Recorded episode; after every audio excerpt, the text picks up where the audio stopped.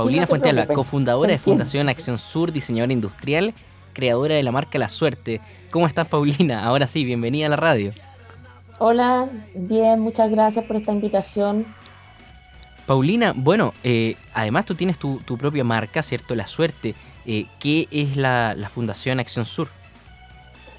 Mira, la Fundación Acción Sur fue recientemente creada hace dos años por tres eh, mujeres que nos dedicamos a los oficios y a la gestión cultural.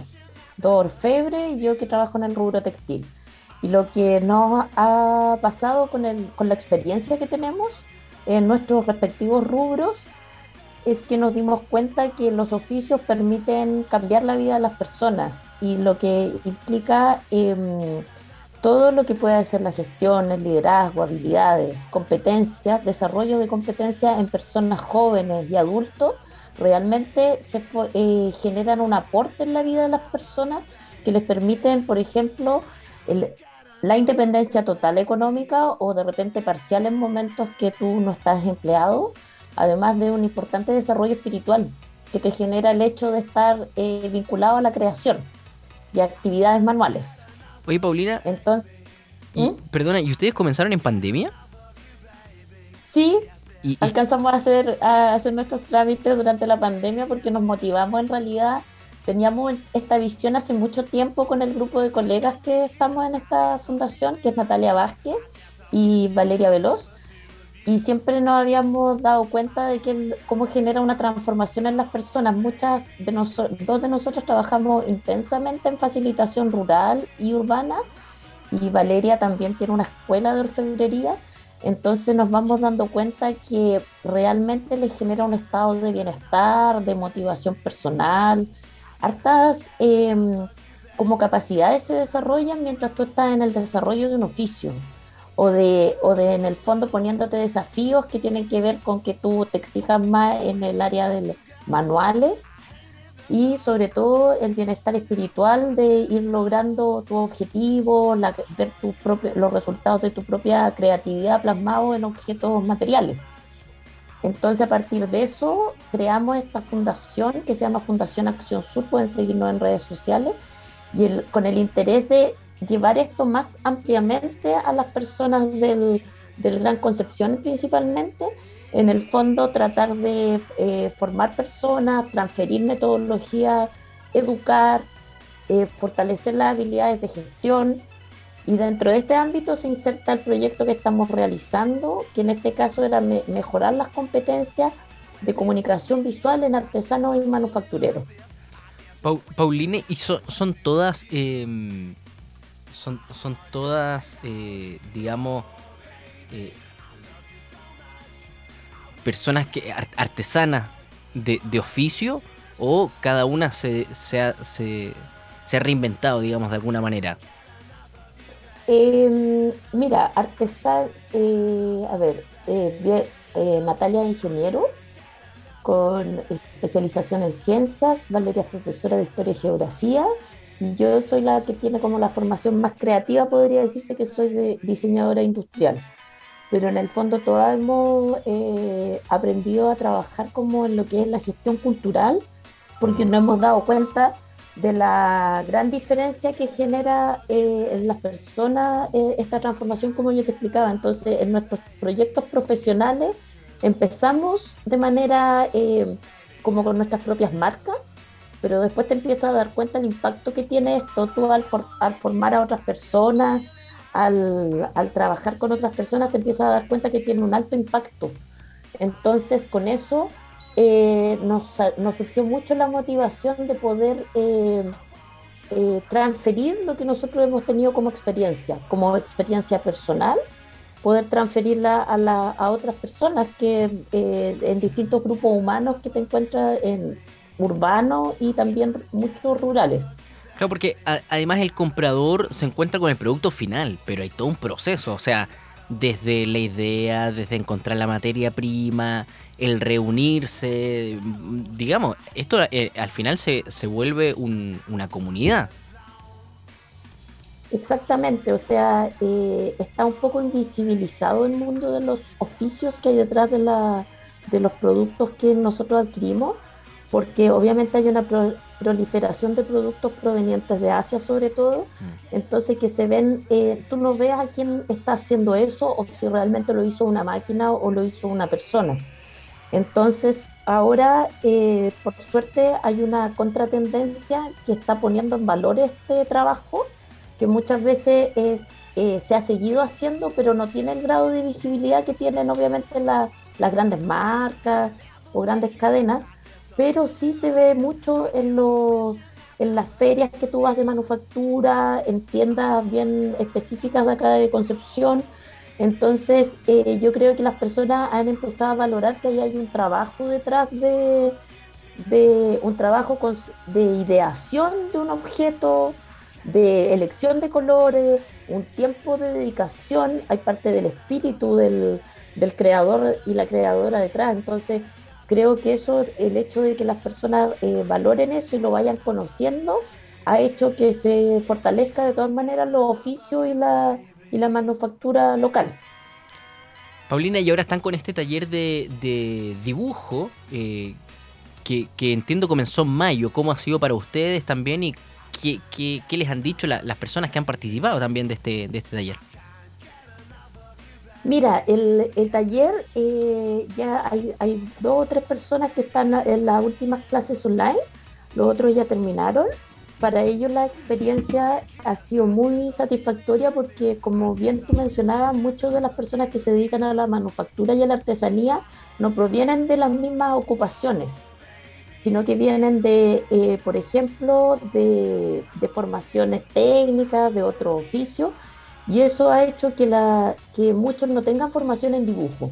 Entonces nosotros nos dimos cuenta que un aspecto clave era poder entregar herramientas de comunicación visual, que sería dibujo, proyección, texturas, aprender a plasmar piezas, tanto las piezas que tú has realizado como también las propuestas nuevas que tú quieras hacerle a los clientes. Entonces esto fortalece la cadena de valor, lo cual es súper importante de destacar porque muchas personas no lo, no, ¿cómo podría decir? De, los mismos participantes no tenían la capacidad de proyectar visualmente lo que querían proponerle a los clientes o las mismas piezas o colecciones de joyas que ellos querían. Entonces el, dibujo se vuelve un primer elemento de comunicación dentro de esta cadena de valor, comunicación de la pieza que quieres hacer y al mismo tiempo la comunicación hacia los clientes. Y porque recordemos que además esta cuestión es ancestral, o sea, los dibujos los vemos plasmados desde, no sé, pues desde la prehistoria. Entonces, eh, eh, al, final, claro, por eso digo, lo decía antes, que la gente se encuentra con el resultado final. Y hay todo un proceso, o sea, desde el plasmar, diseñar, crear. Porque además me imagino que son varios las y los artesanos que tienen piezas que son únicas e irrepetibles. Eh, y, que son casi que piezas de colección. Claro, eh, o sea, la mayoría de las piezas artesanales no tienen la capacidad de ser reproducidas en serio, o sea, siempre va a haber una pequeña variación entre una y otra. Lo que pasa es que muchas veces eh, los artesanos, los mismos artesanos nos han comentado de que ellos se saltaban este proceso, simplemente se ponían a ejecutar. Entonces esa es una práctica común que tenemos todos los que trabajamos en esta área, porque ya tú tienes como algunas herramientas de visualizar la pieza, de imaginarte cómo podría ser un bolso, un accesorio en cuero, una joya. Pero este elemento te obliga como a, generar una introspección para reflexionar en torno a lo que tú quieres proponer. Entonces genera un producto un poquito más intencionado. Por ejemplo, hay mucha inspiración en la, en la vida urbana, muchas veces entre los artesanos, en poder eh, rescatar flores, fauna, ¿me entiendes? Plasmarla en los objetos, los mismos, el campanil, objetos que uno ve cotidianamente en la vida urbana y, patrimonio, ¿me entiendes? Y el patrimonio cultural de Concepción. Y muchas veces tú no, no te das el tiempo de hacer este dibujo que te permite a ti clarificar ideas, un dibujo proyectual. Y en la medida que ese dibujo va teniendo más cuerpo, con textura, con uso de diferenciación de línea y todo eso, tú vas generando una, propuesta que te permite, em, por ejemplo, dibujar varios bolsos de tal manera que tú después digas, ¿sabes qué? Le puedes preguntar a tus amigos cuál de estos te parece mejor y guiarte un poco por el resto también para tomar las decisiones de tu de líneas de producto. Entonces, eh, yo creo que en el fondo lo que veo como aporte importante es que en el fondo le entrega herramientas nuevas, competencias para los artesanos y, y las manufactureras de acá de Concepción. Oye, Paulina, estoy viendo, bueno, algunas de las participantes, ¿cierto? Eh, de, este taller, eh, por ejemplo, la Claudia Solar, artesana talladora de madera, eh, y una de las creadoras de Trolef, una, marca que además conozco, hemos participado en varias, en varias ferias libres principalmente, con cada uno con su emprendimiento. Y, claro, si bien este proceso de, creación uno lo, tiene incorporado con, con su distinto producto final, eh, pero claro, eh, eh, es como un proceso que uno se salta. Es como, en el fondo, cuando hace una publicación en redes sociales, lo ideal sería tener una, una planificación, un, un, objetivo, el por qué, qué gráfica, y al final uno termina haciendo de manera automática. Pero de repente hay que volver, ¿cierto?, a este, a este inicio y replantear el, el, el, el fin para que en el fondo tenga, tenga un, mayor, un mayor sentido, tal como lo decías tú, eh, con, el trabajo final. Exacto, sí, y además que el dibujo te permite, como bien te decía, eh, imaginar como mucho, o sea, el papel siempre se dice que soporta todo, ¿no es cierto? Sí. Entonces tú puedes la proyección de vestuario, de, como bien decía, de los productos de madera, de mueblería, te permite eh, en realidad eh, generar eh, muchas posibilidades objetuales. Y al final tú con ese trabajo puedes tomar distintos tipos de decisiones, porque vas resolviendo en el dibujo. Hay un dibujo inicial que es más sencillo, que es para, por ejemplo, comunicar un diseño. Mira, te gustaría el colibrí a mano derecha o mano izquierda, cosas sencillas. Pero después hay un tipo de dibujo que te entrega mucha más información porque tiene más trabajo entonces, ese te permite a ti también, por ejemplo, sin realizar los objetos, sin realizar el producto, tú puedes quizás proponer cuatro bolsos y que las personas elijan, ¿sabes qué? Me, me parece ese con la flor, con el copihue, lo eligen sin necesidad de que tú siempre tengas que tenerlo materializado, lo cual optimiza los procesos de los artesanos y de los manufactureros y de las manufactureras. Entonces, eh, yo creo que el trabajo que hay, efectivamente uno a veces se olvida de ese, de ese aspecto que es importante del dibujo y al mismo tiempo es una herramienta súper fuerte de comunicación, porque en el fondo muchas veces tú te entiendes con un maestro que necesita que te esté haciendo un exhibidor, tú, por ejemplo, puedes conversar con una compañera con la que vas a compartir stand, puedes mandarle un dibujo y decirle, ¿te parece que pongamos aquí el pendón esto, aunque sea un dibujo sencillo? Pero en el fondo con ese dibujo dice, ¿sabes qué? Me parece que mejor el maniquí lo ponemos a este otro lado, o pongamos la joya de esta forma, pongamos junto a las piedras y al lado los anillos. Entonces también es como algo que muchas veces nos hemos puesto un poco insensibles por esta sobreinformación y sobre conocimiento que tenemos, pero en el fondo cuando tú lo estás nuevamente practicando, eh, te empiezas a dar cuenta de todos los beneficios que tiene, como de optimización de los procesos productivos, explicarle a alguien como, por ejemplo, un, profesor de orfebrería puede explicarle a un alumno, así es la pieza, a este tipo de gancho en metal, o corta esta pieza de esta forma, en forma de, qué sé yo, de, un, de una gota, de un círculo, una elipse. Entonces, en el fondo, se vuelve una herramienta que em, es amplia, es amplia en, todo, en sus usos. Incluso me atrevería a decir, Paulina, que eh, todos hemos tratado de arreglar el mundo con una servilleta y un lápiz, haciendo algún dibujo de, la idea que van haciendo en el momento. Eh, Paulina, ¿la gente todavía puede participar eh, y, dónde se puede estar informando además de lo que está haciendo esta Fundación Acción Sur?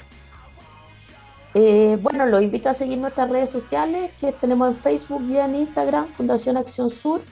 Eh, este proyecto ya está en su etapa final. Tenemos que agradecer siempre el apoyo que genera el Ministerio de las Culturas, las Artes y el Patrimonio en su Ceremi regional, porque es la que permite generar este tipo de proyectos que tienen un grado de innovación en el área, porque es un, es un aspecto específico de la cadena de valor de los productos artesanales y manufacturados. Entonces, por, el, por este año están cerradas las postulaciones. Trabajamos en esta ocasión con Manos del Biobío y con la Asociación Gremial de Artesanos, porque eran los públicos objetivos del proyecto en este caso.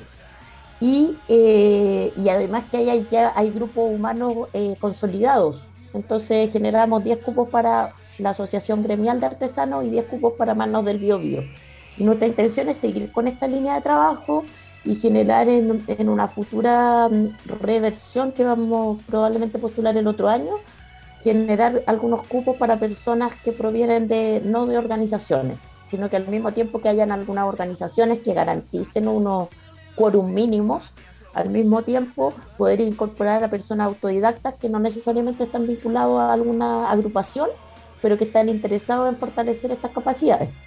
Y con la experiencia que vamos a tener de este año, que ha sido muy interesante también la, nuestra profesora que se llama Javiera Ruiz, eh, realmente ha, enganchado muy bien con los alumnos, con los las participantes, lo cual eh, para nosotros igual es importante que haya una buena relación entre profesora y, participantes, porque eh, en el fondo esta, te pueden ir surgiendo inquietudes de perspectiva, de dibujo, de trazo, de, de diseño de manera continua. Entonces, en el fondo, generalmente se, se, se forman redes a través de este tipo de proyectos.